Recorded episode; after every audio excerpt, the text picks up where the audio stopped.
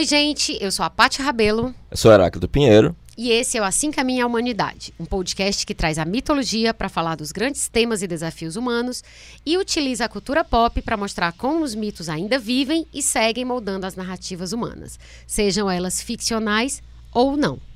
Certa vez, Jung escreveu: Até você se tornar consciente, o inconsciente irá dirigir sua vida e você vai chamá-lo de destino. No segundo e último episódio a respeito de alguns conceitos fundamentais da obra de Jung, seguimos refletindo sobre como se dá a relação entre o inconsciente e a consciência. Discutimos, entre outras questões, coisas como: os arquétipos são ou não conteúdos herdados? O que os filmes Fragmentado e Glass, do diretor M. Night Shyamalan, e Psicose, de Hitchcock, nos dizem sobre os complexos? Ficou curioso? Pois vem com a gente. Vamos lá, Heráclito, começando. A gente pode começar com a noção de arquétipo, né? Pode, é um ótimo. Até porque ela ajuda a entender boa parte das coisas que a gente faz aqui, né? Porque é o que está no pano de fundo para a gente fazer as comparações que fazemos acerca de filmes, mangás, anime, desenho animado, essa coisa toda, né? Perfeito. Né? Porque uma das coisas que um vai falar é que a alma ela se expressa né, indiretamente em seus conteúdos, né? Só um parêntese, antes de tu explicar o que o Jung dizia, só uma, uma observação que tu sempre faz, que nenhum conceito do Jung foi tão mal compreendido e tão mal entendido quanto o conceito de arquétipo. Então, antes de tu dizer o que ele é, fala o que, que ele não é e esculhamba logo todo mundo. Ah, é ótima ideia. Deixa eu nem esculhambar ninguém hoje, ainda bem que você me lembrou de esculhambar as pessoas, né? Senão não ia ter graça. É, tem uns equívocos horrorosos, assim, né? É, um deles é que o arquétipo seria uma espécie de ideia platônica, né? O que não tem nada a ver.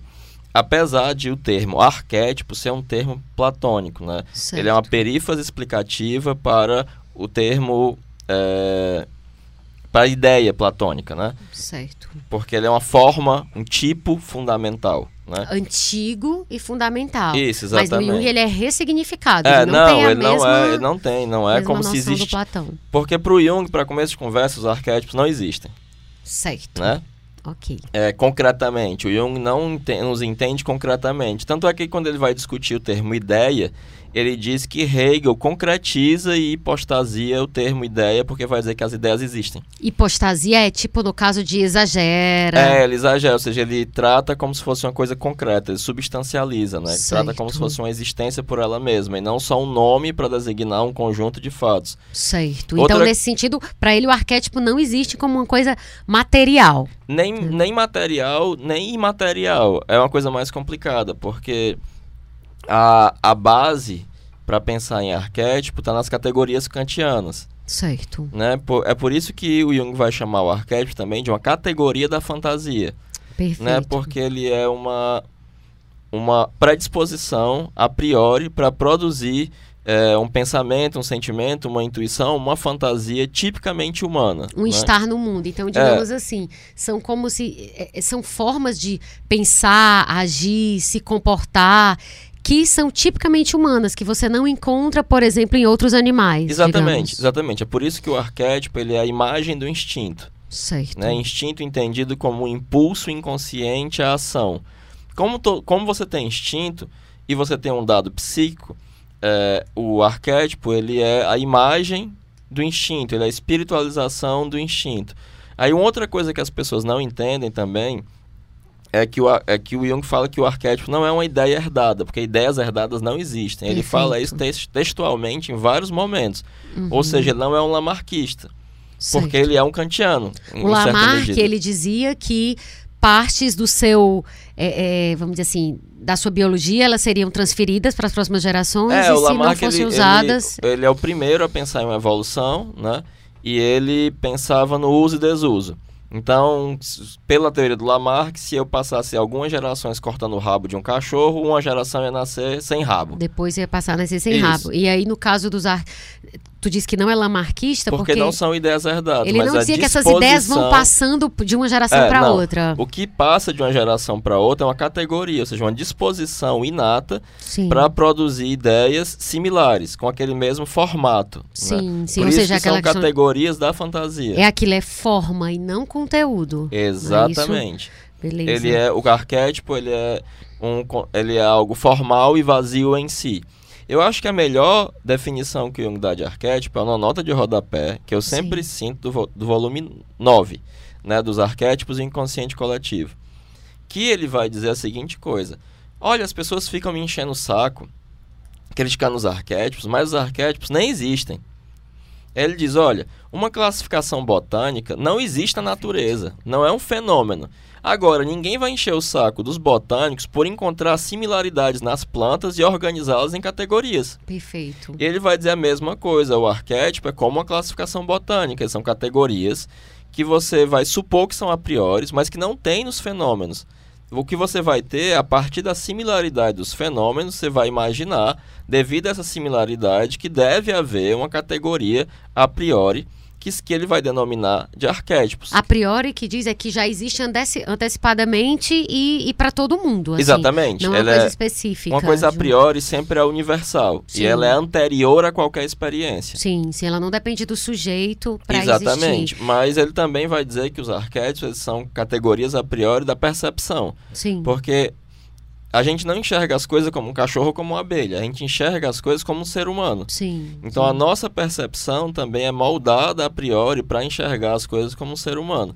E aí o arquétipo ele não é nem uma ideia metafísica, nem um platonismo, nem um racionalismo. Quando tu diz que o arquétipo não é ideia metafísica, vamos deixar aqui bem claro do que. Por que, que ele não é uma é, ideia metafísica? É, porque o Platão achava que os arquétipos eram ideias e que existiam de verdade em um local é, acima do céu, acima da lua. Né? Numa, é.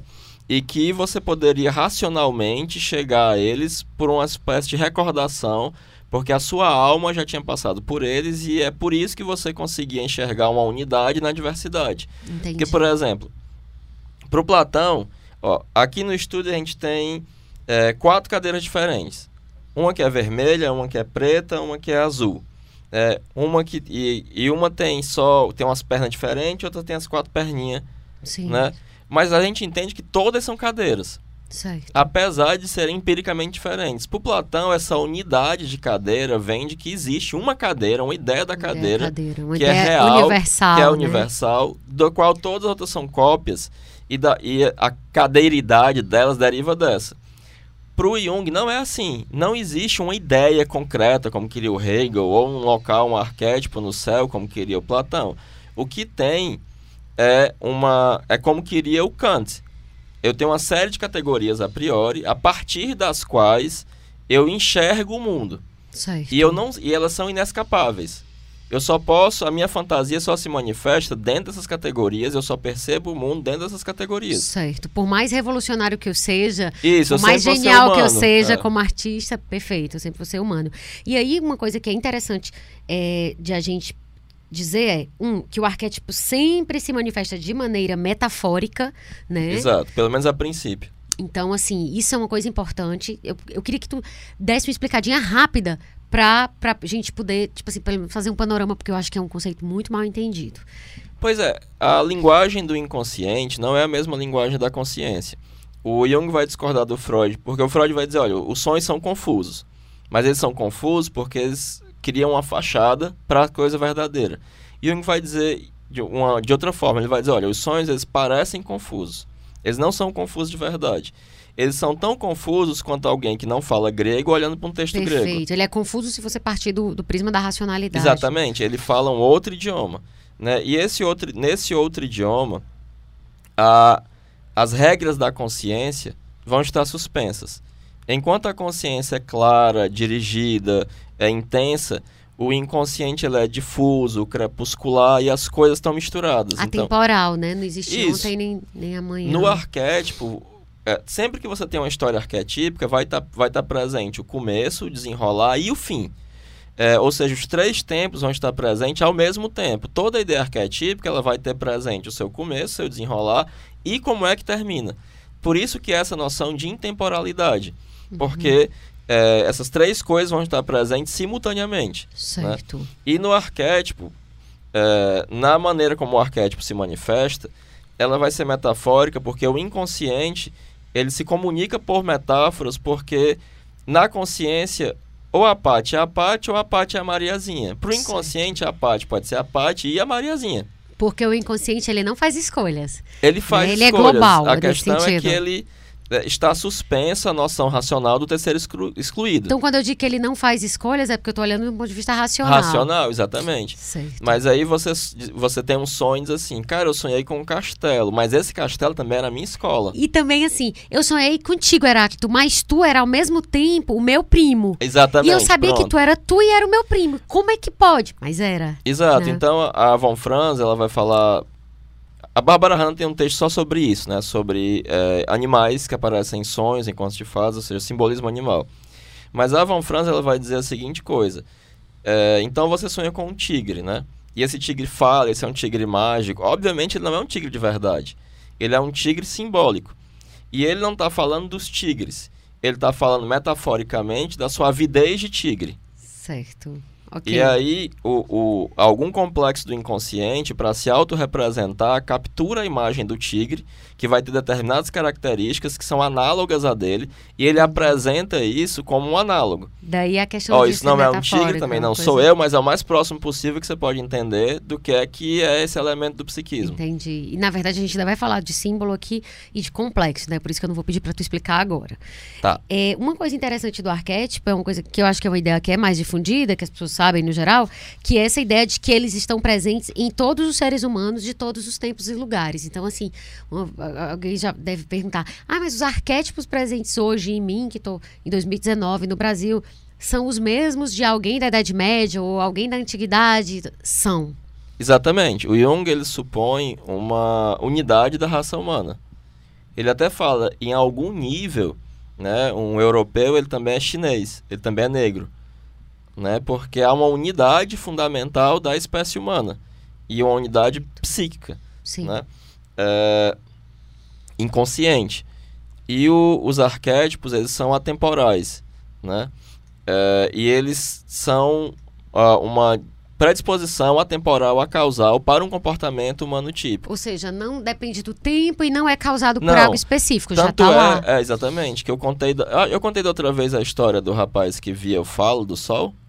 Do, do, não, não, tu já me contou, sim, mas eu não lembro se foi no é, episódio. porque o, o Jung, quando foi ter essa ideia de um inconsciente coletivo, né, que esse termo já existia em Caros e em Eduardo von Hartmann, né, que eram filósofos do romantismo, é, ele tinha um paciente que era analfabeto e que um dia pegou ele e disse, olha, tem um falo no sol. E quando ele balança, é, surge o vento. Aí ele ficou com aquilo na cabeça, né? Porque é uma ideia tão insólita. E aí, cerca de dois anos depois ele ter ouvido essa história, traduziram um papiro chamado Papiro de Dietrich, onde aparecia um- um- uma iniciação, que à época se supunha que era de Mitras, mas que não era, em que em determinado momento saía um cano do sol e via um vento espiritual e banhava o iniciado. Aí ele disse, vale, como é que pode? E esse cara não era um erudito, o cara Não, que teve esse sonho, né? Ele não E sabia. ele disse, foi um ressurgimento espontâneo de uma imagem extremamente similar. Sim. Assim como quando eu. Uma vez eu te contei a seguinte história, né? Eu, eu- um, um amigo uma vez me contou é, de um sonho que, a- que uma amiga dele contou pra ele. Nesse sonho ela dirigia o carro da mãe e batia num poste. Aí eu disse: não, olha, olha, tem um mitologema aí, porque mitologema é sinônimo de arquétipo. Sim. E aí eu digo: não é, é- Ele tem um caráter arcaico, ou seja, tem uma coincidência flagrante com o mitologema típico. Qual é? O mitologema que está expresso também em Faetonte. O rapaz descobre que é filho de Apolo. Que é mitologia grega, né? Isso, vai até Apolo e diz assim: olha, o Apolo fala, eu sou seu pai, vou lhe dar uma, uma dádiva. O que é que você quer? Quero dirigir o carro de Apolo. Ele disse: olha, você não tem condições. Ele tem o sim. E ele dirige o carro de Apolo, perde o controle e antes que a terra pegasse fogo, Hércules o mata. E aí você tem a mesma ideia arquetípica exposta, presunção.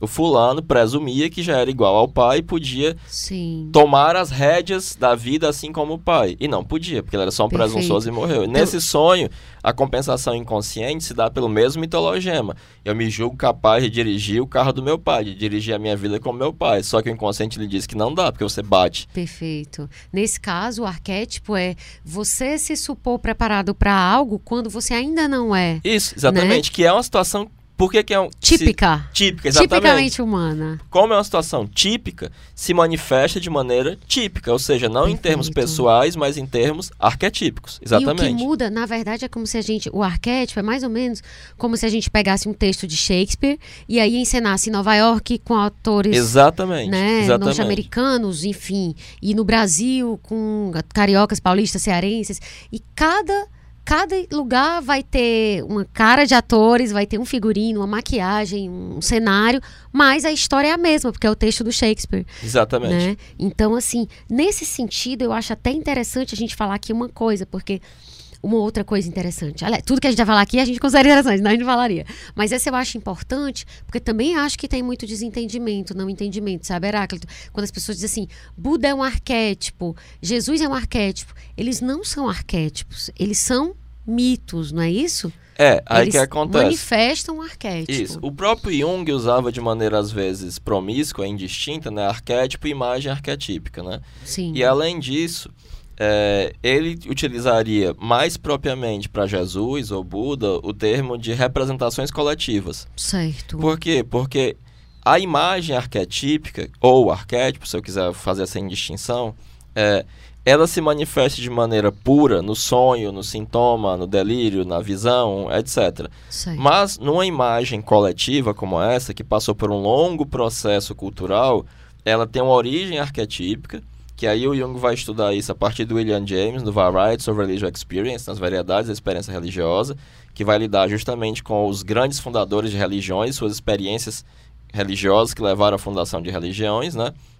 Mas a partir dessa experiência individual, a comunidade vai trabalhar em cima dela e vai adaptá-la e vai transformar numa representação coletiva. Perfeito. Um dos exemplos disso é um místico né, é, suíço, salvo engano, chamado Nicolau de Flue, que teve uma visão de Cristo e passou a vida inteira trabalhando sobre essa visão de Cristo. E produziu-se na igreja uma série de imagens. Ah, só que anos depois, descobriu-se textos originais escritos por ele. E nessa visão, Cristo aparecia como um urso. Uhum. E como isso era uma coisa muito herética, tiraram. E ficou o restante da visão, Uhum. que já mostra esse trabalho coletivo em cima da imagem arquetípica, que transforma isso numa representação coletiva, que tem um fundo arquetípico. Entendi. E por que que a gente faz essas comparações com a cultura pop, com o cinema? Porque no cinema, no teatro, se expressam também esse pano de fundo psíquico inexpresso, que é arquetípico, e aparece em determinados mitologemas, que são passíveis de amplificar e iluminar determinados outros fenômenos que aparecem que a gente está discutindo. Uhum. Ou mesmo de iluminar determinados fenômenos anímicos. Traz- Anímicos, ou seja, fenômenos da psicológicos, alma, né? né? Fenômenos da alma, fenômenos né, psíquicos. Sim. No caso, então, assim, quando a gente fala de Buda, eu falei Buda e Jesus não por serem figuras religiosas, mas próprio Ulisses, outras figuras mitológicas, né? Então, nesse caso, como é algo que tem um, um grande apelo cultural, digamos assim, grande extensão cultural, tem esse trabalho. Várias pessoas estão contando aquela história. Isso, Ao longo do. Como, tempo, por né? exemplo, já teve vários filmes do Batman, né? Sim, E até sim. agora estão tentando copiar o pop do filme do Nolan, né? Sim, sim, é verdade. E, e culpando o vampiro porque a história vai ser ruim, porque é o vampiro. Mas assim, se a gente pegar, num, num- pegar uma outra figura mitológica, to- uma figura mitológica que não tivesse. Vamos supor, independente de, de ter esse trabalho coletivo ou não. Buda, é, é, vamos dizer se a gente for bem, é, vamos dizer assim, criterioso, Buda, Jesus, Ulisses, é, é, Thor, Perseu, eles não são arquétipos, eles são mitos. O arquétipo que estaria por, por trás deles, já que É, eles são heróis. É um mitologema, né? Sim. Que se eu comparar vários arquétipos, eu, vários mitos, eu posso chegar a falar dessa estrutura, como por Sim. exemplo a fuga mágica, o mitologema do herói, é o Uhum. mitologema da descida ao inferno, é o mitologema da escalada da, da, da escalada, o mitologema do tesouro, da preciosidade dificilmente alcançável. Ou seja, sempre lembrando que mitologema é sinônimo de arquétipo, Arquétipo, né? Como tu já exatamente. colocou. Então, assim, se a gente pega, por exemplo, a história da de passagem Buda, do limiar, né? a história de Buda e de Jesus, independente de você achar que eles existiram historicamente ou não, isso é irrelevante. Se você acredita ou não, isso não é importante. O importante é que eles têm uma, um- uma história né? A gente sabe deles uma história, seja que aconteceu no tempo e no espaço determinados ou só na cabeça de alguém, não importa. Eles têm um percurso que é tipicamente humano, né? Então essa forma como, vamos dizer assim, alguém que foi herói Eles na vida. representam, né, um aspecto do psiquismo que não é só da Índia ou só Isso. do Oriente Médio, mas que toca uma corda comum em toda e qualquer pessoa. E Isso. outra coisa, é, você sabe que o Harry Potter não é real. E nem por isso você deixa de se emocionar e de Claro. chorar e de seguir, daquilo ser importante pra você. Super. É, você sabe que os Vingadores não são reais, mas ainda assim, quando você vê o final desse último Vingador, você chora, você fica Sim, emocionado, sim. você fica tocado. e aí o né? real no sentido é que não existe materialmente, Materialmente, como é. alguém que nasceu e teve um CPF, lá, lá, lá, lá, lá. E aí, como tu diz, né? Já que real é aquilo que atua, Então, é né? real Então, psicamente, isso é real, né? Exatamente. É isso. Então vamos lá. Eu nem acredito que a gente conseguiu passar de arquétipo, porque eu, eu acho um conceito fundamental, até como tu falou, até para o podcast mesmo, né? Isso, é um até dos porque conceitos- a gente tá o tempo inteiro falando de mitologemas, a gente tá o tempo todo falando, no fundo, sim. de arquétipos, né? E é como tu disse, é o que justifica existir o podcast, né? Do ponto de vista. A base dele é isso. É assim, o arquétipo é o que liga a mitologia com a cultura pop. Isso. Aí só repetir uma coisa que a gente já falou várias vezes, mas pro Sim. Jung, toda mitologia é a essência da alma projetada, ou seja, uma projeção do inconsciente coletivo. Sim, E não existia psicologia no passado, o que existia era mitologia. sim. Então a mitologia, no fundo, ela fala também de uma série de fenômenos psíquicos que eram projetados nas estrelas, na- na- nos, nos, na- nos reis da antiguidade, Nos deuses. nos deuses, nos fenômenos meteorológicos, na própria paisagem. E que, como era inconsciente, o último local que foi se procurar a origem disso aí é na própria alma. Entendo. Ok. E aí, nesse caso, a gente fica com, nesse. Com base no que tu tá falando, a gente fica com a definição de mito, né? Que o Exato. mito é uma projeção do inconsciente coletivo. E aí, no programa anterior, a gente já falou que era inconsciente coletivo. Quem quiser, quem tiver um- curiosidade, né, pra entrar mais nesse conceito, tá lá. Não faz sentido a gente repetir, senão vai ficando um episódio infinito. É, e agora vamos para o conceito de símbolo. Esse eu acho também um conceito muito importante, já que o, que o inconsciente, né, ele, ele se expressa de forma metafórica, né, é fundamental o conceito de símbolo para isso. É um conceito um pouco difícil, mas vamos lá. É, eu, vou, eu vou dar algumas definições mais telegráficas. Né? Para o Jung, símbolo é tudo aquilo que expressa o indizível de maneira insuperável. Certo. Então, é, ele faz uma diferenciação entre, entre, por exemplo, alegoria, né, que é uma substituição proposital, em que eu digo assim, o astro-rei. Não passa de uma alegoria, porque eu substituí propositalmente Sol por astro-rei. E signo, né, ou sinal, em que, se eu digo ONU, ONU, ela é a Organização das Nações Unidas, então é um sinal, é Uhum. um sinal convencional para alguma coisa. No- na Suíça, o símbolo da, da símbolo entre aspas, né? Não, não em sentido junguiano, mas em sentido geral. É uma roda alada. E aí ele diz: quando eu vejo a roda alada, eu sei que ele é um sinal convencional para a, ferro, a empresa ferroviária suíça. certo. Ela só seria um símbolo se ela fosse a melhor representação possível de algo que eu sei ser supremamente real, mas que nada consegue expressar melhor do que aquilo. E como é que a gente sabe se é o melhor que, que se é a coisa que é melhor expressa ou não? Isso fica a critério.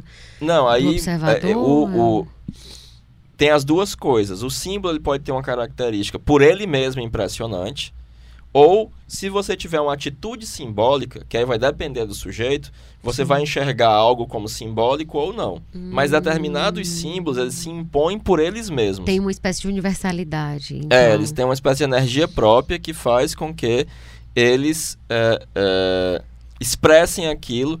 Então, o, Tu pode dar um exemplo, assim? De um símbolo a cruz, que tem essa durante força? milhares de anos, nada foi capaz de expressar melhor o mistério cristão do que a As cruz. E pessoas o, até dizem que é a melhor campanha de marketing de todos os tempos, é, e o né? Cristo na cruz, né? Sim. Vide a história lá do imperador, né?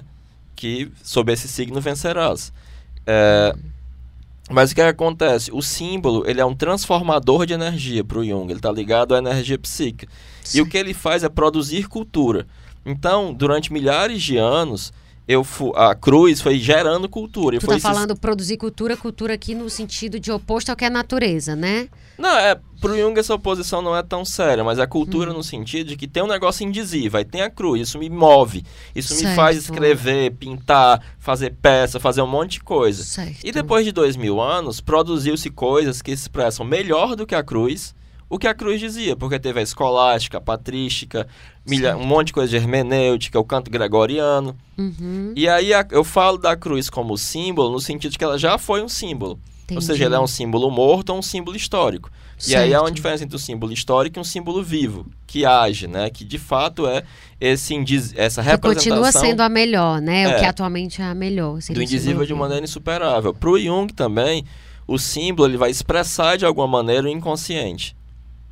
Né? E Um símbolo coletivo ele vai expressar algo que é obscuramente pressentido por todos, mas que ninguém consegue realmente contextualizar. Que os artistas geniais, eles conseguem Exatamente. pescar Como dizia isso, o McCullough, né? São a antena da raça. Né? Isso. Eles conseguem capturar isso e expressar e as pessoas ficam... "Ah, Meu Deus, como é que pode, né? Exato. É, e o Jung ele também usava como sinônimo de símbolo o termo da matemática função transcendente, que é uma função com infinitas possibilidades de solução, que é uma função de números racionais e irracionais. Porque individualmente o símbolo ele sempre é um símbolo de união, que vai unir a consciência e o inconsciente em uma terceira via. Parêntese, eu levantando aqui o braço como se tivesse alguém pra falar. É, aí tu vai, eu- eu tô te parando nessa hora porque tem a questão da etimologia de símbolo, né? Do arremessar junto, que é muito a ver com o que tu tá falando agora. Tu pode conectar essas É, exatamente. coisas? Quando eu escrevi o meu livro, né, eu coloquei no livro a etimologia de símbolo, né, que significa Sim. arremessar junto. Sim, sim. Né? Teu livro, Psicologia Junguiana, uma introdução que é a base do episódio anterior e deste. Mas fala que é o arremessar Justamente junto. porque você tem uma união. O símbolo ele é um símbolo de união. Ele vai unificar os opostos e vai permitir uma terceira via. No né? caso, originalmente, o símbolo era algo que era tipo, você tinha duas coisas, eu até já vi essa, essa historinha. Você te quebrava uma coisinha ao meio. né? Exatamente. Quando as pessoas se encontravam, por exemplo, a gente é, ia se despedir. Cada um pegava uma partezinha. Depois, quando a gente se encontrasse, a gente juntava. Então, o símbolo era, era esse, essa junção dessas duas coisas que tinham sido separadas. Isso, porque né? individualmente o símbolo é a junção da consciência com o inconsciente. Certo, ok. E o símbolo ele operacionaliza a, partic- a participação do inconsciente na consciência. Ok. E é por isso que ela é tão importante, né? No caso, a própria, é, a própria a, a natureza do símbolo, ela já é metafórica desde que ela nasce, né? Porque e aí depois ele fica sinônimo de alguma coisa que está no lugar é, da porque outra. o né? inconsciente é aquilo que não pode ser dito. Ok, Então eu só fato. tenho como expressá-lo analogamente, olha, como se fosse tal coisa. Sim, perfeito. Então eu me expresso metaforicamente, né? E a gente tem a mania de achar que a linguagem verbal ela é capaz de contemplar tudo, né? E não pois é. é, não é. Ela não é. Na verdade, ela, ela falha mesmo. Por isso que às Ela vezes você falha eu ao chegar no inefável, né? Isso, isso. Porque Então você, só, palavras, você né? só tem como expressar metaforicamente, né? Isso. E aí, uma coisa interessante da, da questão de símbolo é porque tem paralelo o conceito de diabo, que está relacionado a símbolo, né? Que era di- símbolos, que era o que une, e diabolos é, é o que divide, né? E aí, diabo vem dessa et- etimologia, né? É, De- e é interessante quando a gente for pensar, por exemplo, em complexo e daimon, né? Sim. Que é justamente algo de separado, né? Algo que está Perfeito, separado, né? Perfeito. Então, daimon de demônio e diabolo de diabo tem uma conexão aí, que é o que divide, em vez de integrar. Né? Não sei se isso vai estar Exatamente. soando uma conversa de doido, assim, mas eu espero que não. É, e aí, é, isso que tu falou, que o símbolo operacionaliza a participação do inconsciente. Ó, deixa eu dar um consciente. exemplo prático, assim, Sim. né? De algo que tem um caráter simbólico. Sim. Um monte de gente saiu sumamente impressionado do, do filme do Batman que tinha o Coringa. E boa parte dessas pessoas não sabiam dizer o porquê dessa grande impressão. Porque Leva- ele era o personagem mais interessante. levariam muitos dias, né? Sim. Mas de alguma forma estava ali exposto de maneira estética algo né, que tocava uma quantidade muito grande de pessoas. Algo de, de, de sombrio, de estranho, de bizarro, né, de, de louco, mas que tocou um monte de gente. Muitas pessoas ficaram profundamente fascinadas com aquilo. Logo havia expresso ali algo de simbólico para a nossa sociedade. Sim. O que diz muito da nossa sociedade, né? Tantas Sim. pessoas se impressionarem tanto com a imagem do Coringa, né? Sim. dessa sim. figura que é um agente do caos, né? Que é completamente amoral. A gente Que- do caos, isso me lembra algo. né? É, que que estaria aí dentro da- do mitologema que o Jung chamou da psicologia do trickster, né? Que seria o quê? Explica Que seria justamente uma, é, um tipo de psicologia muito primitiva, né? É, um tipo de consciência muito primitiva, ainda muito crepuscular, e ah, associada a uma série de fenômenos em que ele, inclusive, vai dizer que o Deus do Antigo Testamento é um trickster, porque ele é dado a destruições vãs, ele é temperamental, e vários dos deuses criadores, como, a- como o corvo, o velho homem, a raposa dos mitos indígenas, também são tricksters, porque ao mesmo tempo que eles são figuras extremamente sublimes, também são absurdamente ridículas. Tipo alguém que toca o terror e, e é ridículo, tem um pouco a ver com a coisa do, do bobo, do palhaço. é, porque assim. no fundo é um embusteiro, né? Entendi. E aí é interessante perceber como a nossa consciência, que deveria estar afastada disso, está tão próxima disso, né? Ao Sim. ponto de um desse mitologema ser tão fortemente simbólico, né? Sim. Expressar algo de tão forte na nossa cultura. Que é a coisa mais relevante daqueles filmes lá, em que o Heath Ledger, que era o ator, né? Eu não sei nos de antes, mas nesses que o Heath Ledger era o ator, era a coisa que mais gerou comoção de fato no filme, assim. Pronto, e por essa comoção e por afetar tantas pessoas e por a gente não ter uma explicação muito clara para isso, você vê que ele é uma representação de algo de indizível, né? Entendi. E que é a melhor representação possível para isso. Entendi. Entendi. E aí, no caso, é, ele é a E a parte. gente vê que tem as duas coisas. Você tem um mitologema e ao mesmo tempo esse efeito que você percebe que é um efeito simbólico, né? Ou seja, você tem um arquétipo e esse efeito que é essa, vamos dizer assim, esse magnetismo que você não consegue explicar muito bem em palavras de forma racional. Talvez você precisasse de uma pesquisa, de um estudo para poder De dizer. vários anos para a cultura poder chegar a um aspecto verbal, um aspecto Sim, racional sim. disso aí que está expresso Perfeito. né, pelo Coringa. Perfeito. E aí o símbolo, é uma coisa interessante, é que ele junta duas coisas e aí ele faz a participação do inconsciente na consciência. Mas aí, um- uma coisa que tu fala no livro, no teu livro, é que ele não é racional nem irracional. Ele é as Isso, duas porque coisas ele é ao os mesmo dois tempo. ao mesmo tempo. Ele é um paradoxo.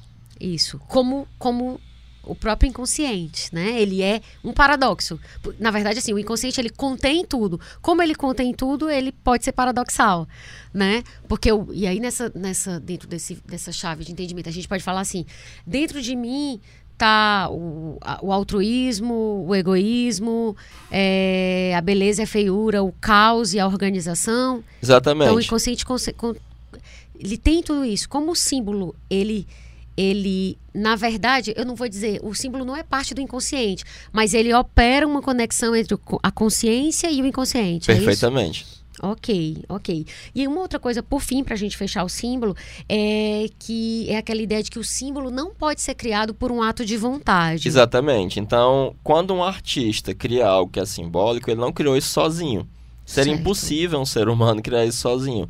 O que houve foi uma participação Certo. da fantasia criativa espontânea nisso e que engendrou esse aspecto simbólico, né? Não tem uma receita para criar um símbolo ou não tem uma receita clínica para que um símbolo apareça Não é receita de bolo. e, né? e- e cure a desunião consigo mesmo, que é a neurose, né? Quando tu fala assim, no, no, no- Ele é del concedente, né? Ele é uma graça, ele é dado aparece por Deus, é, né? isso. E aí Deus sendo essa essa grande inteligência, essa grande energia psíquica, não é isso? Exato. Mesmo que você acredite no Deus Criador, não, isso aí já é outra história. E também a gente já falou, acho que no episódio passado. É, no- numa- naquela palestra que a gente fez sobre mitologia criativa, tu falava justamente disso, que as obras de arte geniais, a fonte delas é o inconsciente. Quando você faz obras que você parte da consciência, você pode fazer obras medianas, mas você jamais vai fazer algo incrível, né? E, e acima do nível da normalidade. É, porque a, ver. a obra de arte que parte exclusivamente da consciência só vai conter o que já tem na consciência. O novo, a novidade, o que transcende, né, o que é visionário, ele vai depender dessa relação que a consciência estabelece com o inconsciente, com o que o Jung chamou de complexo criativo, né? Certo. E aí, uma das coisas lá que a gente falava no, no Mitologia Criativa era isso: essa proximidade entre a genialidade e a loucura.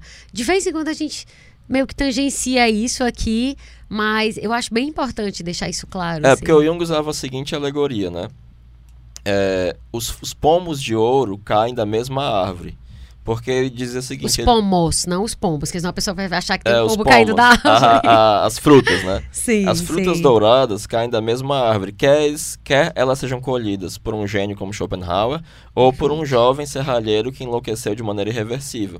Porque um dos pacientes dele era um jovem serralheiro de 19 anos, analfabeto, que tinha o seguinte delírio: o Sim. mundo era o seu eh, livro de figuras.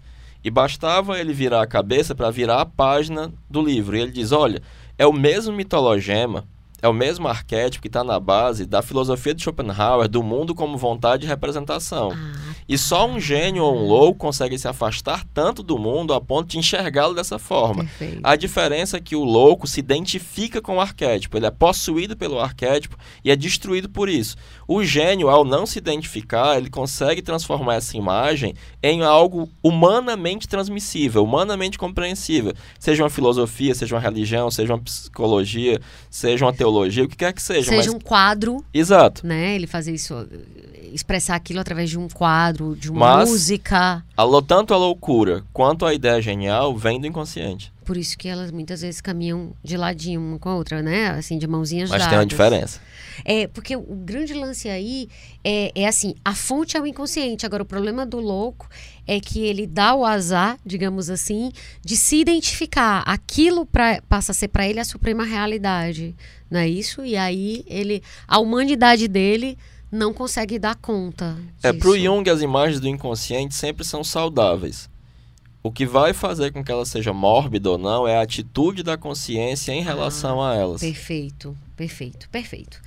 Então vamos agora para o conceito de complexo. Ai meu Deus, tô parecendo que tá muito didático. Já reclamaram que eu não tô mais te cortando, né?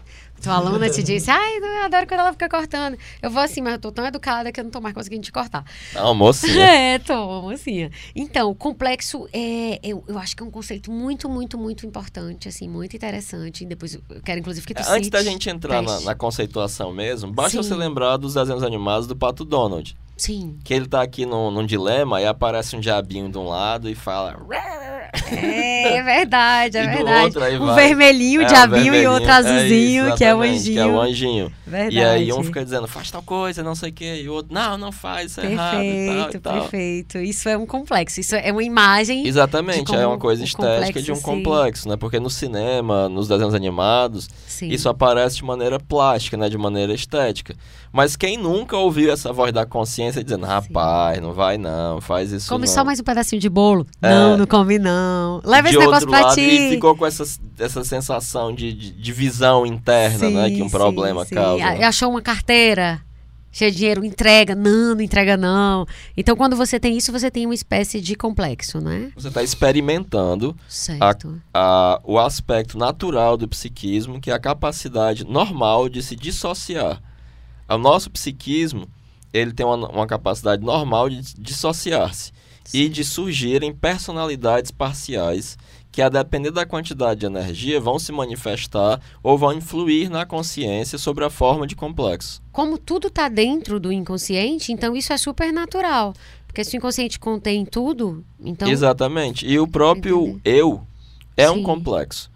Certo. né? Por isso que Jung chamava de complexo do eu. A diferença é que ele tem uma ilusão de continuidade e ele tem o afeto do corpo, de uma parte do corpo. Por exemplo, eu não controlo os meus movimentos peristálticos, né, os movimentos do meu intestino, assim como não controlo os batimentos cardíacos, né? Sim. Tudo aquilo ligado ao sistema nervoso parasimpático, mas controlo os uma parte sim. dos meus músculos estriados, né?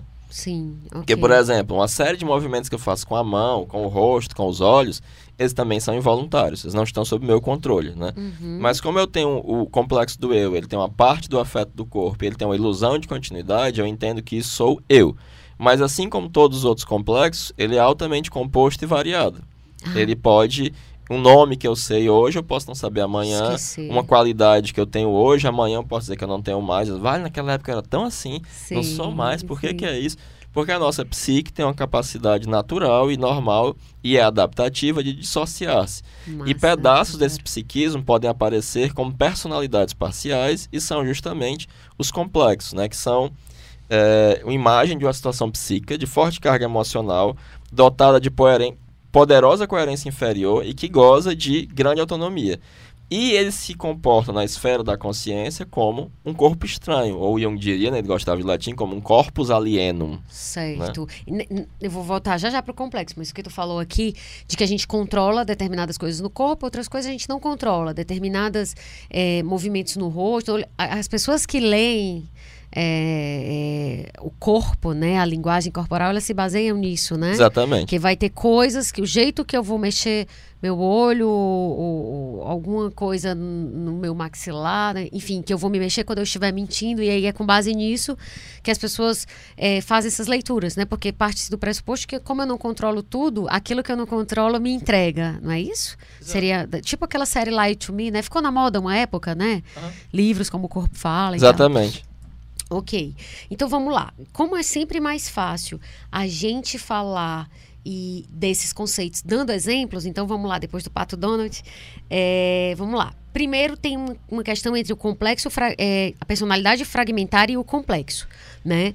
Que é, tu trata no livro como sinônimos. O que muda é o grau. Então, assim, vamos falar disso e aí a gente já entra nos filmes, porque aí fica, fica muito mais fácil de as pessoas entenderem, né? Esse, o que diabo é esse complexo. Então, vamos lá. Personalidade fragmentária e complexo. Um complexo é uma personalidade fragmentária. Tanto é que, por exemplo, quando ele vai falar do complexo da ânima, ele diz que ela é uma personalidade. Né? Ela é uma personalidade interior, que vai se manifestar de uma maneira determinada. E que você vai ver, por exemplo, nos seus sonhos. Nos seus sonhos não tem pessoinhas que, que, se, que falam com você, que sim, fazem coisas, sim, são complexos. Sim. E eles não são personalidadezinhas que falam com você, que dizem um negócio, uh -huh. que lhe assustam. Mas é, porque pro Jung isso não é necessariamente patológico. Uh -huh. Patológico pro Jung é o exagero.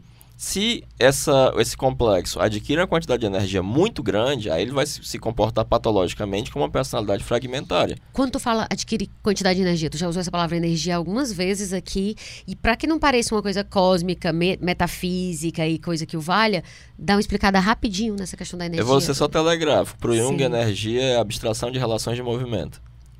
Ou, ou, seja, continuamos na vida. É, não, mas aí depois a gente. Ele mas, chama assim, de libido, né? Ele chama certo, de energia psíquica, né? Certo. Ou seja, é, é o meu.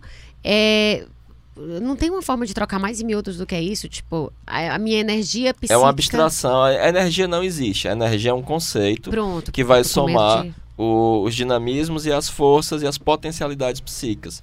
Só vão existir dinamismos psíquicos, como, por exemplo, a atenção. A atenção, certo. quando você está prestando atenção nesse podcast, isso é uma, uma, uma forma que a energia psíquica a, toma, né?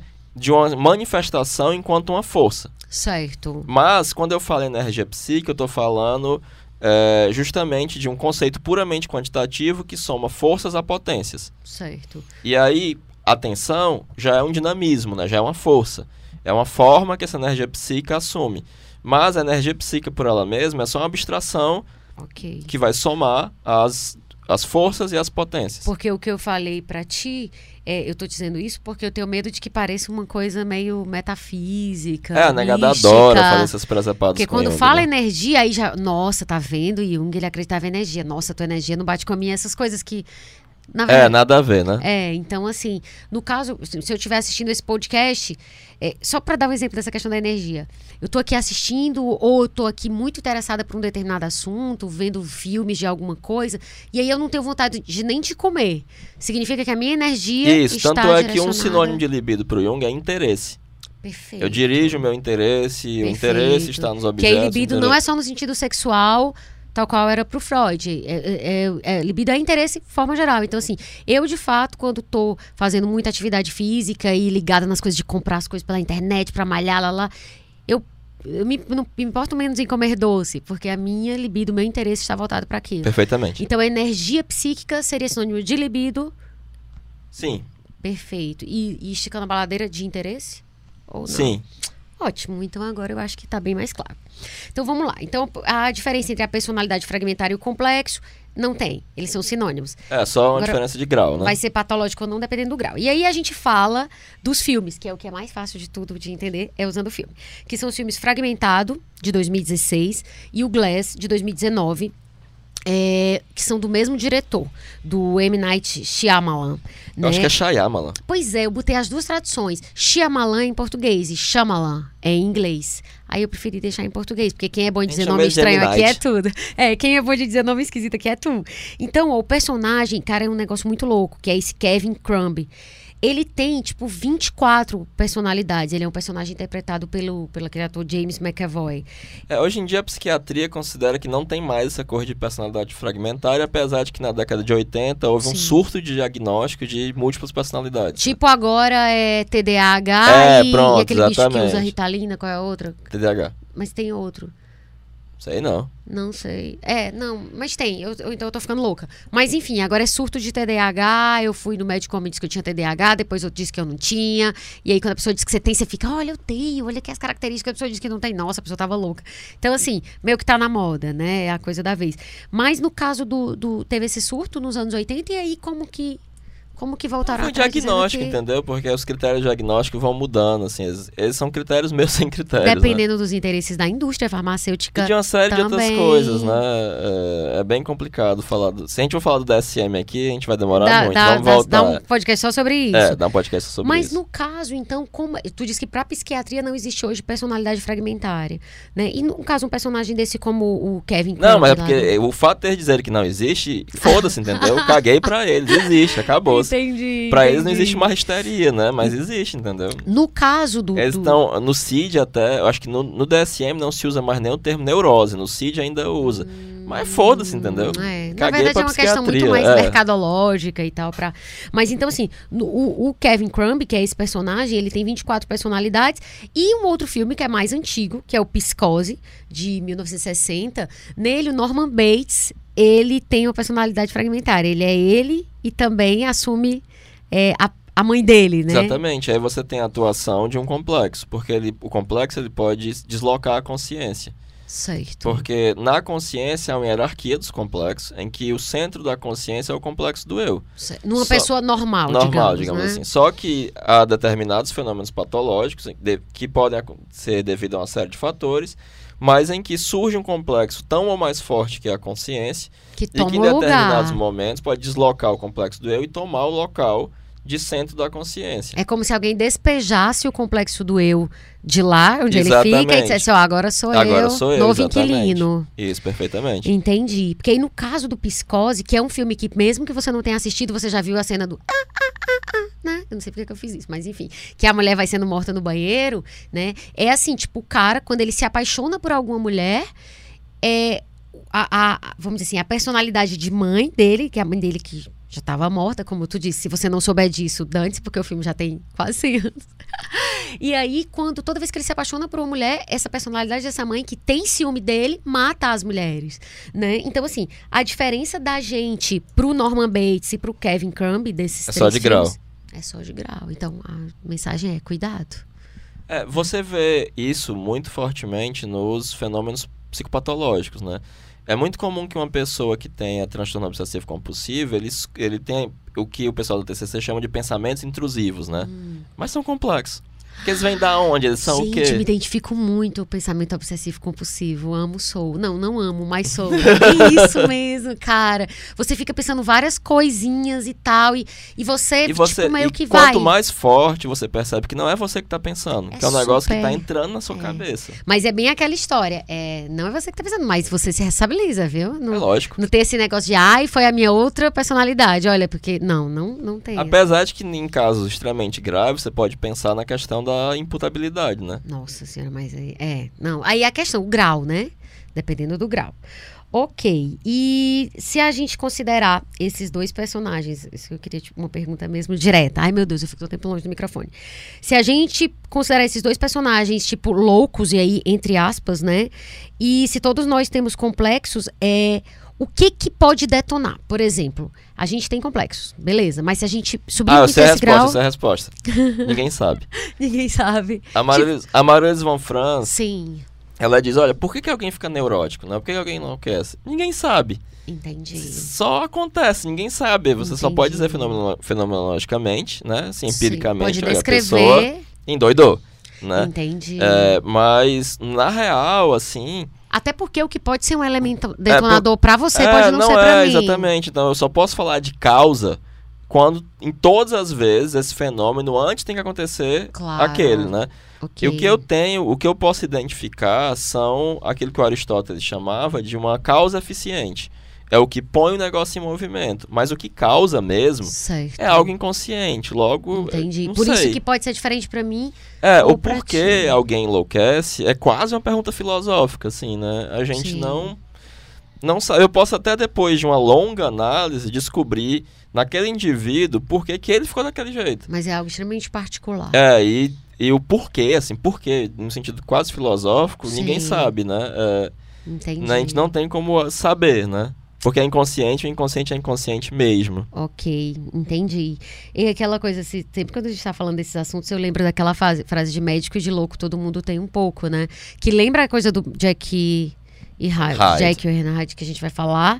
E, e é muito isso, assim, médico e louco, eu entendo que seja a consciência e o inconsciente, É, né? o Jung, quando vai descrever os complexos, né? É, pode ser o contrário também. O inconsciente pode ser o médico também. Ah, é, ele pode ser a cura, é verdade. Super bem lembrado. eu Então, tô falando que- aqui um negócio totalmente sem noção. É verdade. Se você, se a sua consciência te- for o que tá te matando, né? Se a tua personalidade consciente. É, o Jung, quando ele vai falar dos complexos, né, no volume 8, que é a natureza da psique, ele tem uma hora que ele diz assim, olha, dá a impressão que eu tô falando aqui de uma espécie de demonologia primitiva, mas é mais ou menos isso mesmo. Dá a impressão que eu tô falando. E é. É, né? porque essa demonologia primitiva era a maneira como se encarava a existência de complexos. Certo. Cara, isso é muito importante. Eu queria muito que tu é, é, explicasse isso bem, E assim. ele até fala assim, olha, os complexos, eles são ineducáveis, né? Você pode, no máximo, entrar num acordo aqui com ele, mas não vão fazer o que você quer. E aí ele cita uma historieta suíça de um cara que resolveu ensinar o Pai Nosso para uns elfos, né? Certo. E na primeira vez que ele foi repetir, os elfos disseram assim, Pai Nosso, que não está no céu, né? Porque é, é algo ineducável, né? o Sim, inconsciente sim. nunca vai se dobrar à sua vontade, né? E os complexos também não. Agora, você vai ter que chegar a algum é, Acordo. acordo, né? Com isso, né? É, uma coisa que tu falou, é, quando tu falou da demonologia, e aí eu queria dar uma. es- espremer mais alguma coisa disso. Quando fala para os antigos, né? Os demônios, os complexos eram chamados de demônios, não é? Na prática, como é que isso funciona? Assim, você tem lá um ser humano, Não, mano, é igual. Kevin, é como se fosse o Não, Kevin cara, do filme. é igual, é igual. Eu passei um, um, um, um vídeo pros meus alunos de um Sim. rapaz que tava. é, que tem transtorno obsessivo compulsivo e tava tendo ideações suicida. Algo na cabeça dele tava dizendo que ele se matasse. Sim. Não é assim que o demônio funciona. Sim, sim. E aí, a, a Marlise É von. Franz tem um, um- analisa um conto de fadas é, que na China se acreditava haver uma fanta- um fantasma do suicídio. Então, uma mulher, quando se matava, ela só podia ir para outro mundo depois de fazer outra mulher se matar. Porque Caramba. suicídios têm uma característica de serem contagiosos. E aí, um soldado passa por um local e vê pela janela o fantasma com uma corda vermelha Sim. é, chamando uma jovem mãe para que ela se cometesse suicídio. E aí ele vai lá, briga com o fantasma e consegue Sim. evitar. Mas aí você tem exatamente isso. Na Total. sua cabeça vai ter uma Total. voz intrusiva que vai dizer para você que a sua vida não vale nada e que você se mate. E as pessoas dizem de fato É assim, eu, empírica- eu estava possuído, ou ele estava Empiricamente, possuído. isso acontece dessa maneira. É só você pegar descrições psicopatológicas. Entendi. É outro vídeo que eu passei para os meus alunos, a mina falou, olha, tinha uns pensamentos que apareciam na minha cabeça, mas eu, não era eu que estava pensando. Aí, como o entrevistador era bestado, ele falou assim, você escuta o pensamento das pessoas? Ela falou assim, não, eu não falei isso não, não, nunca escutei não. Porque ele entendeu que ela estava falando de um, de um fenômeno telepático, mas não. Sim, É como se algo pensasse dentro da sua cabeça uma coisa que você não está pensando. entendi. O fenômeno psicopatológico dá é, demonstrações e testemunho eloquente da existência dessas personalidades fragmentárias. É, se a gente pegar de novo, voltar de novo pro exemplo do filme, no caso do, do Norman Bates, de psicose, é, você pode dizer facilmente isso. Esse cara estava possuído pelo demônio. Ou ele, depois, quando a Ou personalidade pelo dele fantasma da mãe dele, né? volta pro. Exato, quando ele Seja pela volta. imago psíquica da Perfeito. falecida mãe. Perfeito. Então, os demônios. É, é uma, eu, eu acho uma das melhores descrições de demônios. Que eu, as, uma das melhores descrições de demônio que eu vi foi, foi, foi na obra do Jung mesmo, assim. E aí é aquela ideia que ele fala que todos nós sabemos que temos complexo, a gente não sabe é que eles nos têm, né? Exatamente, porque somos vítimas da atividade demoníaca, né, diabólica do, do inconsciente, que pode ser simultaneamente diabólico e divino, e divino no né? mais... Porque o grande lance, assim, na a, a análise junguiana, a terapia junguiana, ela não procura curar o sintoma. Porque no sintoma há a expressão de algo do inconsciente, que ao mesmo tempo que aquilo está lhe destruindo, aquilo é o que você precisa. Sim. É como no mitologema do tesouro dificilmente alcançável. Porque, como gostava de repetir o Campbell, a caverna escura que você teme entrar, é ali que está o tesouro Lembrei que você disso precisa na hora encontrar. que tu começou a falar. Exatamente. Exatamente. Perfeito. E aí, se eu combato simplesmente o sintoma, eu estou combatendo justamente uma tentativa malfadada de cura. Porque no sintoma está a doença, mas está também a cura. De cura. Perfeito. E a questão dos complexos é dentro daquela ideia de que eles são a trave no nosso olho. É porque que todos nós temos uma constelação subjetiva de complexos, né? Explica melhor, assim, constelação subjetiva de complexo. A gente tem uma equação pessoal. Constelação, nesse caso, significa... Constelar significa quando determinados complexos são é, aglutinados e atualizados. Que nem no teste de ação de palavras, eu digo tal coisa e de repente você começa a sentir não sei o Tu quê. até pode contar que tu fez o teste comigo. Ai, foi, tu ficou teste. repetindo azul. Foi, tu fez o teste de complexo comigo pra identificar. Deu que eu sou uma pessoa normal, se encontraria nas minhas expectativas. É, sei não. Mas o teste não dá pra dizer se você é normal ou não. É- Mas assim, é impressionante, assim. Eu, eu começo, você cita uma palavra, eu vou falar. E aí, de repente, eu tô dando uma palavra como resposta que essa palavra vai se repetindo e eu fico pensando, por que, Isso, que eu tô esse falando complexo essa foi palavra? constelado, né? Sim, É como se, de repente, o seu pai morreu num acidente de avião. sim. E alguém fala, ah, um avião, vou, vou viajar de avião. Hum. E aí, ao ter o estímulo verbal avião, é constelado né, toda aquela situação. Porque o complexo não é uma imagem, é uma situação psíquica de forte carga emocional. Certo. E aí reaparece, ou seja, ele é aglutinado, Uhum. esses, ele- esses elementos disso que estão separados no inconsciente se juntam, ele é Sim. atualizado, aí você fica triste. Entendi. Porque atualizar é tornar atual. Entendi. E aí você vai Perfeito. sentir de novo aquela emoção, aquela tristeza. Que no senso comum coisa. se diz o trauma, né? É, eu tenho trauma disso. eu é, não posso pois ouvir é. falar de tal coisa que. Então, mas você estava falando, é uma constelação subjetiva. É porque todos nós temos aqueles... A trave do olho, pronto, foi isso. É. A trave do olho. E quando eu vou perceber alguma coisa, eu só consigo perceber ou a- ter o processo de apercepção quando esse elemento novo ele é, é, associado à minha constelação subjetiva de complexo. É por isso que é uma coisa muito distante você não consegue entender. Mas aí alguém faz uma comparação e com alguma coisa que você já conhece, você diz, ah, Perfeito. esse A é quando há essa conexão e aí isso Por isso que a acaba- metáfora é tão didática, né? Exatamente. E acaba que você só consegue ver no outro o que há no seu próprio psiquismo. Daí o Jung gosta dessa alegoria da- do cisco e da trave, né? Que tá lá nos evangelhos. Sim, sim. Que ele Marcos, fala, salvo né? engano. É porque você repara no cisco que está no, no olho do seu irmão e não se dá conta da viga que está em seu próprio olho. Mateus 7,3. Isso. Que isso fala da projeção, né? Então, assim, Exato. tu tá dizendo que eu só consigo ver no outro o que tá em mim. Então eu te pergunto, é, vamos ver se se aplica nesse caso. É como se eu dissesse assim: Nossa, eu acho que aquela pessoa ela é tão egoísta. Significa que para eu ver o egoísmo naquela Eu pessoa, tenho que ser consciente ou inconscientemente egoísta. Em geral, quando eu vejo só nos outros, é porque eu sou inconscientemente egoísta. Eu não sei que eu sou Entendi. egoísta, eu julgo que eu sou uma pessoa super altruísta, entendi. mas eu ajo de maneira egoísta. Então é nesse sentido que ele. Que, que, que tanto a, a, a, a fala do Jung quanto o evangelho, eles estão na mesma direção nesse caso. Exatamente, Né? porque todo inconsciente ativado é projetado. Entendi. A projeção eu queria falar mais sobre isso, assim. É, já já, já já. Deixa eu só é, terminar essa questão do, do. Porque tem uma frase muito boa do Jung que é: vemos aquilo que é melhor podemos ver a partir de nós mesmos. Né? Ou seja, eu tenho um psiquismo do qual eu não consigo escapar. Então a minha leitura de mundo é a partir dele. Então eu tô condenada a É, isso. exatamente. Por exemplo, eu sou um tipo intelectual. Eu vou entender as coisas prioritariamente através do intelecto, ou seja, do pensamento dirigido. Uma pessoa que é um tipo sensação, ela vai entender as coisas esteticamente, Tipo sensualmente. detalhe, tipo sensação, tipo Vixe, um intelectual, tipo sentimento e tipo intuição são a tipologia do Jung. É, exatamente. Só deixar claro, galera. Isso. Quatro, não é assim, eu sou o tipo, tá, no sentido de quem tava querendo. É quatro, são quatro tipos, que aí são introvertido e extrovertido, Isso. é uma tipologia. Exatamente. E sentimento, pensamento, intelecto. Não, desculpa, pensamento, sentimento, intuição e, e Sensação. sensação. Aí é o que tu tá descrevendo é, se eu sou um tipo, por exemplo, tu se identifica como tipo intelecto. Continua o teu exemplo que eu cortei para poder explicar a coisa. É, eu vou perceber o mundo, eu vou perceber, na verdade, um quarto do mundo.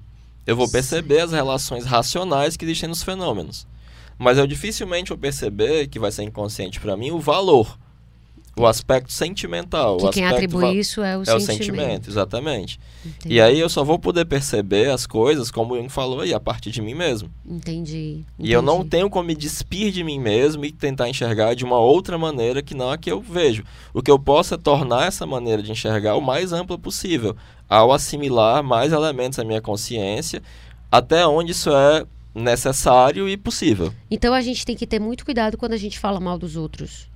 O Lacan tem uma frase, frase que eu acho que se relaciona com isso, que ele diz: Tu és aquele a quem odeias. É, o Jung fala que você é aquilo que você combate, se é aquilo que se combate. E aí, trazendo só um pouquinho pra nossa realidade, é, quando eu tô falando muito mal de um político, por exemplo, eu tô. Ah, o Moro, por exemplo, que hoje teve aquela história do vazamento, né? Dos, Deu vontade de dizer, Tava se caçando, né? O vazamento das mensagens dele com o Delaiol, enfim. Provando o que muita gente já suspeitava, né? Com convicção, mas agora com provas, em relação a toda a coisa, né? A, o acelerar, a, a forma pouco republicana como foi feito, conduzida a Lava Jato.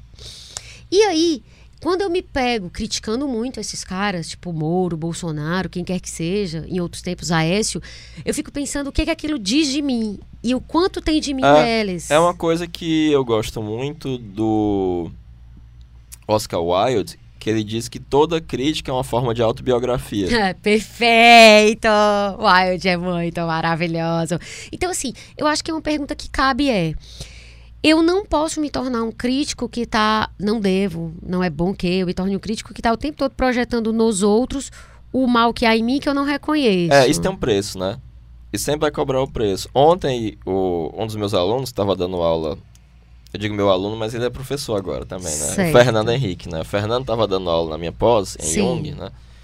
De psicopatologia, e ele citou uma história. Na tua pós, porque tu é sócio do Dédalus, que é um Isso, instituto. exatamente. Que tem, Sim. oferece pós-graduação e formação em psicologia junguiana.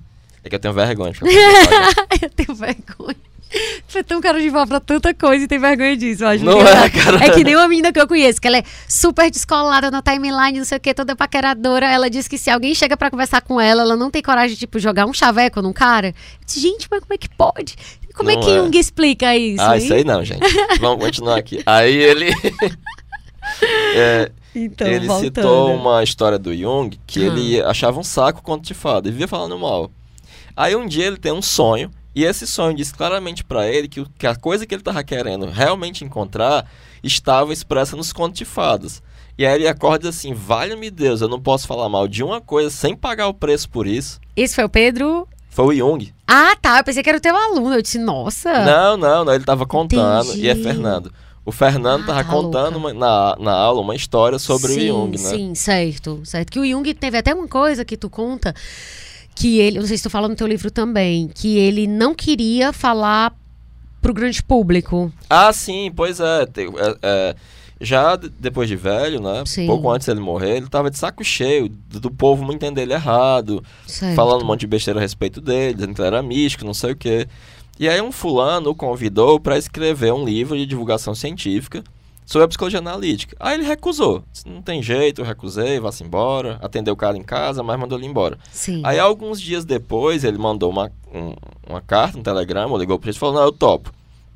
E aí na introdução a esse livro, que é O Homem e Seus Símbolos, ele fala que ele teve um sonho em que ele subia num caixote numa praça e falava para um grande público indistinto e as pessoas o entendiam. E ele disse, olha, a atitude dele foi corrigida pelo sonho. Existe uma possibilidade das pessoas o entenderem. E aí ele foi lá e escreveu o livro. E aí, no caso, ele, ele ouviu o inconsciente dele falando. É, né, através sim. do sonho pra... Na verdade, era algo que ele já sabia. É sempre aquilo, né? Não, ele não sabia. O Não, ele não inconsciente sabia é inconsciente. inconsciente de Ah, não, não, verdade, não, não. Paty. O Ele inconsciente tinha, não é ele saber. tinha certeza. Ele tinha certeza que ninguém ia entender porra nenhuma e Porque que era uma saber coisa. é estar no consciente. É, né? exatamente. Pô, ele Tá tinha certo. certeza que ninguém ia entender, que não adiantava escrever divulgação científica da psicologia analítica, Sim. que era um negócio que precisava de muito estudo e que ele não queria que todo mundo soubesse mesmo, não. E aí, quando ele teve esse sonho, o sonho Sim. dizia assim: Não, meu irmão, tu tá errado. Tu não sabe Entendi. disso aqui, mas eu tô te dizendo, ó. É pras pessoas, dá pra muita gente entender isso aí. Então, se os complexos parecem demônios, o, o- os sonhos também parecem, né? Eles têm um aspecto meio. Por isso que tem sempre uma associação com o divino, né? O sonho. É, As exatamente. pessoas acham que eles são O revelatórios. sonho ele vai lhe dizer sempre algo que você não sabe. Não é algo que ele já sabia. Não, ele não Entendi. sabia. É sempre algo que você não sabe. Entendi. Ou seja, saber é sinônimo de estar na consciência. Né? Ah, porque estava no meu inconsciente eu não sabia. Não, então não sabia. Ok. Porque eu já ia dizer assim, ah, ele sabia porque estava no inconsciente dele, mas não, o inconsciente é, é como É tu- tu inconsciente frisou, mesmo. é não sabido, é não consciente. E aí, é, voltando àquela pergunta que eu falei do Moro, é, ou das du- duas pessoas que são alvo das nossas críticas, é, dá pra gente falar que existe uma atitude, Heráclito, é, é, ideal ou saudável entre você se manter crítico diante do mundo, até porque você não pode abrir mão de ler o mundo e de perceber, mas ou seja, você não pode se alienar, mas ao mesmo tempo você não pode ser um franco atirador que está todo o tempo metralhando todo mundo, quando na verdade você está projetando coisas suas. Qual que é a, a solução saudável aí? É expandir É. a, a consciência? Eu acho que é, é, uma coisa que o Jung falava é que sempre que você se fascina com alguma coisa, você encontra um pedaço da sua alma ali. Fascina pro bem e pro mal. Pro bem e pro mal. Por admiração ou por E, desprezo. tu- e você precisa descobrir esse pedaço da sua alma ali. Isso tem, nesse momento surge uma responsabilidade moral de você descobrir o que é aquilo. Certo. E dirigir a você mesmo uma autocrítica, né? Então na direita tem muita gente fascinada, Pelo desprezando o Lula, do mesmo jeito Mas que na lógico, esquerda estamos lógico, fascinados lógico, desprezando o Bolsonaro. Rapaz, no caso do Bolsonaro, pode ser que seja inconsciência da minha parte, mas Sim. não é tanto um fascínio, assim, é porque é um abuso mesmo, porque a pessoa é muito Entendi. tosca. É, porque assim, na Mas, verdade você. assim- É aquela história, eu não tô te esculhambando, eu tô te escrevendo, né? É, no caso é isso. Mas assim, até com isso é bom a gente também ver até que Sim, ponto isso claro, movimenta as é, nossas é. paixões, né? Exatamente. O que é que aquilo. é, no que é que aquilo está. Eu tô vendo as minhas próprias inferioridades, né? Sim, e ver a, a própria inferioridade nesse caso, o conceito, É ver a própria sombra, né? A própria sombra. Quando, toda vez que você fala a sua inferioridade dentro desse contexto junguiano, é o que está escondido, né? O que é aquele lado que você rejeita, que você não conhece, que se você conhecer, você não vai dizer, sou eu. Você prefere Exatamente. é. Você vai encontrar sempre projetado no outro, né? Certo. Seu lado sombrio. E o conceito de projeção, eu queria que a gente falasse aqui, para a gente fechar o último conceito. é- é, tu já falou, deu vários exemplos, mas assim, dá pra gente falar de uma forma mais conceitual, assim, para ficar bem didático, o que é a Projeção é projeção? um fenômeno inconsciente automático em que você encontra de antemão um conteúdo seu, subjetivo em um objeto, e você julga que aquilo pertence ao próprio objeto. E que se diferencia da, do erro consciente habitual, porque você resiste o máximo possível a qualquer tipo de correção. E quando acontece, você percebe que o objeto não é aquilo, aquela energia não retorna para você, mas desaparece no inconsciente e você sente um vazio e uma certa depressão. Certo. Então, assim, no caso, eu estou lidando com um fenômeno projetivo toda vez que eu tô é, algo inconsciente em mim está sendo colocado em algo que está fora, um Isso. objeto que pode pelo ser uma próprio pessoa. inconsciente. Então, para você não é uma projeção, para você você encontrou e aquilo já pertence a um Exemplo, objeto ah, esse cara é muito mau caráter. Eh, Se, É. eu, se eu disser que uma pessoa é mau caráter, necessariamente eu estou projetando. Não necessariamente.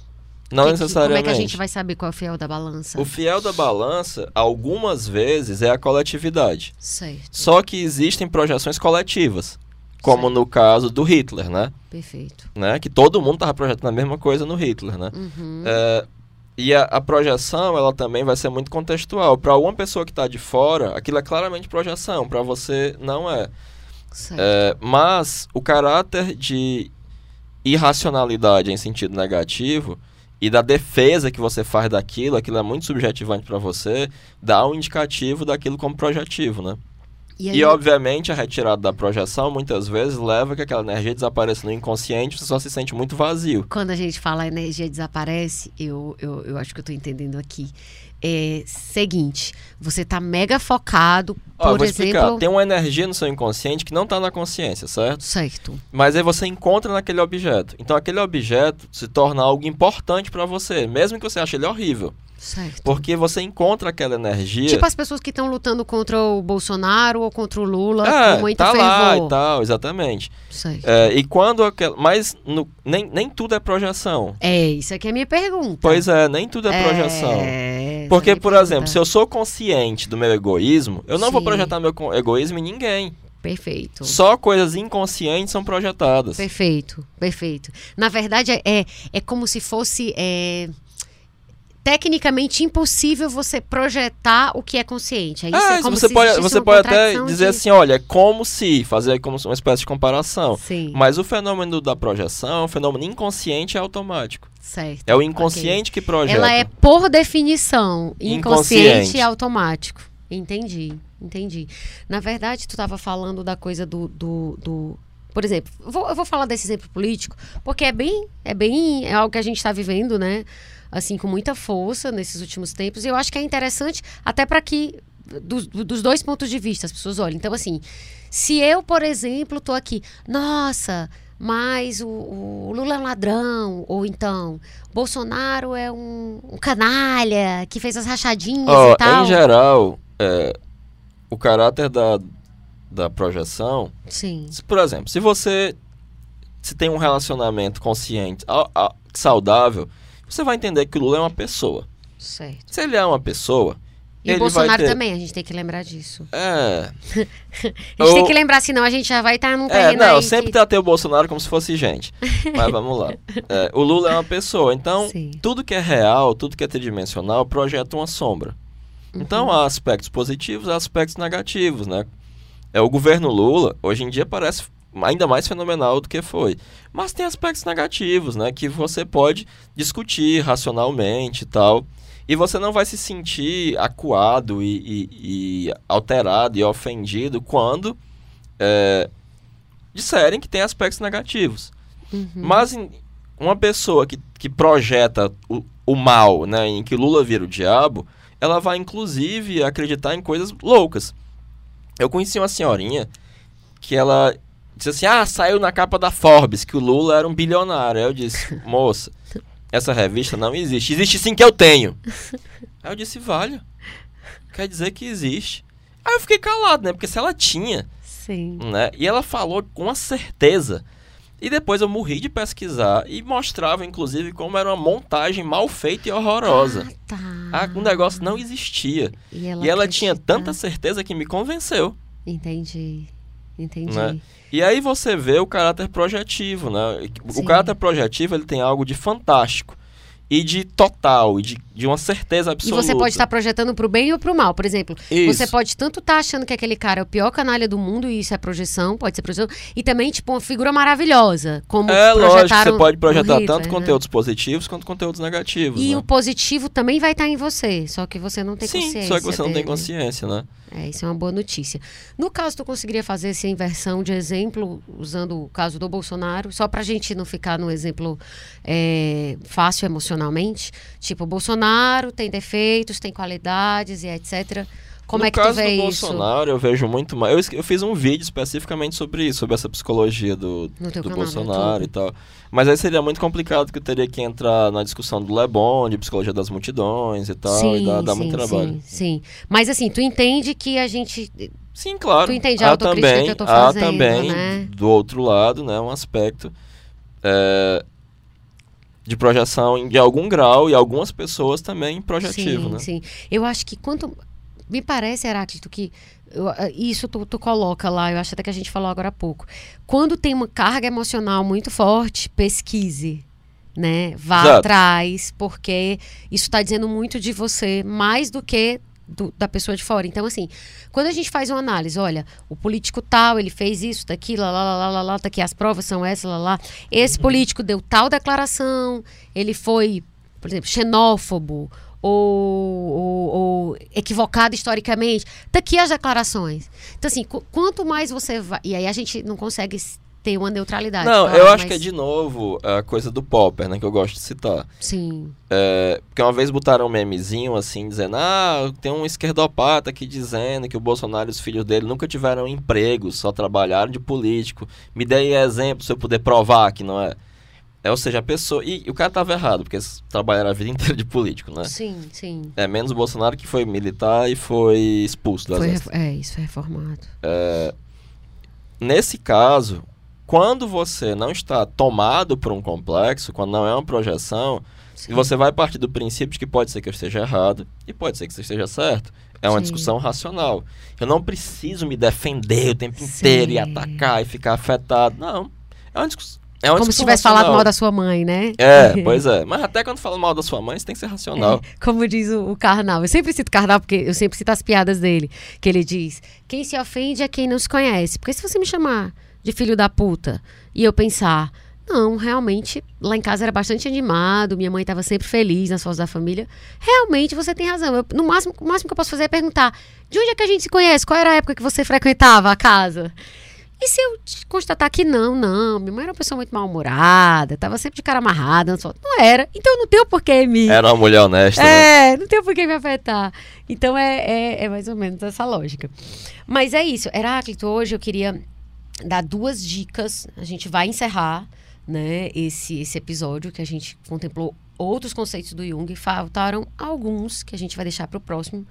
Porque a gente tentou, é, é, assim, ao, ao máximo possível ser didático, mas, claro, tem uma superficialidade que ela é inerente, né? Uma, uma coisa de uma hora, uma hora e meia. Mas, enfim, a gente, a gente se esforçou para poder dar um, um quadro geral, né? É, é, minimamente informativo sobre esses conceitos. Mas é, eu queria dar duas dicas de livro. Um é reiterar o teu livro, que depois eu falo no final. E o primeiro foi um que tu falou da, da Bárbara Hanna, que é Jung, Vida e Obra, uma memória biográfica. Tu pode falar um pouquinho? Ah, é um livro sensacional. Recentemente, eu te falei, eu li um livro do Sonu Chandazani, que eu não sei, não, não tem em português. É Jung Stripped Bare by His Biographers, Even. É tipo assim, Jung é desnudado pelos seus biógrafos, empatado. Certo. Porque ele Zero a vai analisar as biografias. E ele mostra como todas são uma droga. E são mesmo. E aí eu fiquei muito curioso para ver a descrição dele da Bárbara Hanna. No final das contas, ele chega a olhar a única biografia que presta e a que é realmente importante é a da Bárbara Hanna.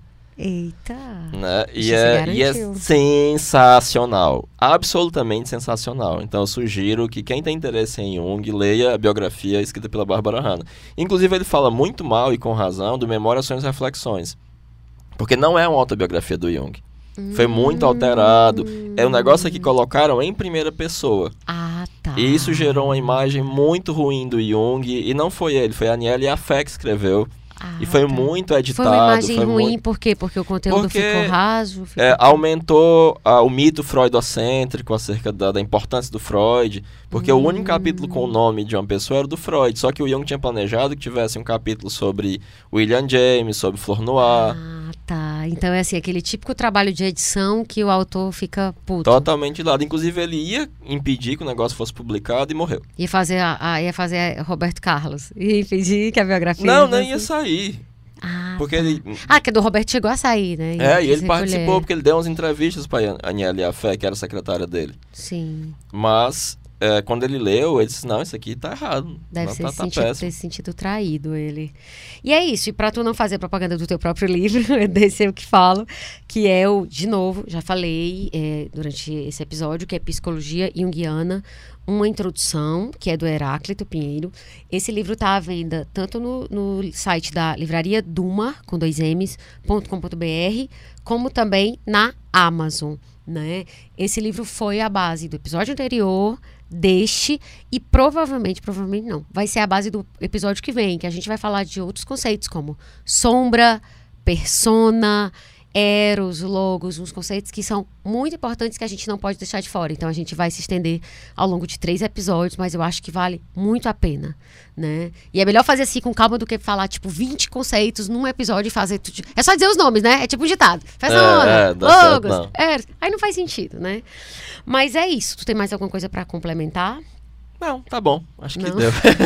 Não vai falar do canal, porque tu sempre não ah, é fala. verdade. É, não, tem um canal do YouTube. Semeracto Aragão Tem o Pinheiro. canal no YouTube, tem o Instituto. Ah, é, tem, tem o Eu tenho que Instituto. ficar te lembrando as É, coisas que tu tem. pois Deus do é, eu O tenho um pensar que eu sou podcast tua também. sócia. Pessoal vai pensar, essa menina deve ser sócia, ela deve ter participação. Porque tem, é partic- ela tem participação só nos, nos biscoitos fitness. Adoro essa, essa parte porque eu sempre me sinto magra quando tu fala isso. Então é isso, gente. Então, se você quiser continuar acompanhando Assim Caminha a Humanidade, antes de sair o próximo episódio, que é na segunda-feira que vem, é, segue a gente no Instagram, no perfil. Eu nunca fala. lembro o perfil. Nunca é assim, underline caminha. Eu sempre Ah. acho que tu vai falar. Pois é. Eu sempre faço assim. Então, segue a gente lá e você também pode seguir a gente no Spotify, no Deezer e no iTunes. E também pode avaliar se quiser, né? Mas como diz o Heráclito. É, só se for pra avaliar bem, nem avalie não. E é isso. Por aqui a gente encerra o sétimo episódio do Assim Caminha a Humanidade, um podcast do Grupo O Povo. O roteiro é de Paty Rabelo, a consultoria do Heráclito Pinheiro, produção Nicole Pontes, edição Bruno Melgácio, áudio André Silvestre, coordenação de produção Chico Marinho, estratégia digital João Vitor Duma. Muito obrigada por ficarem com a gente e até a próxima segunda. Um beijo. Valeu, moçada.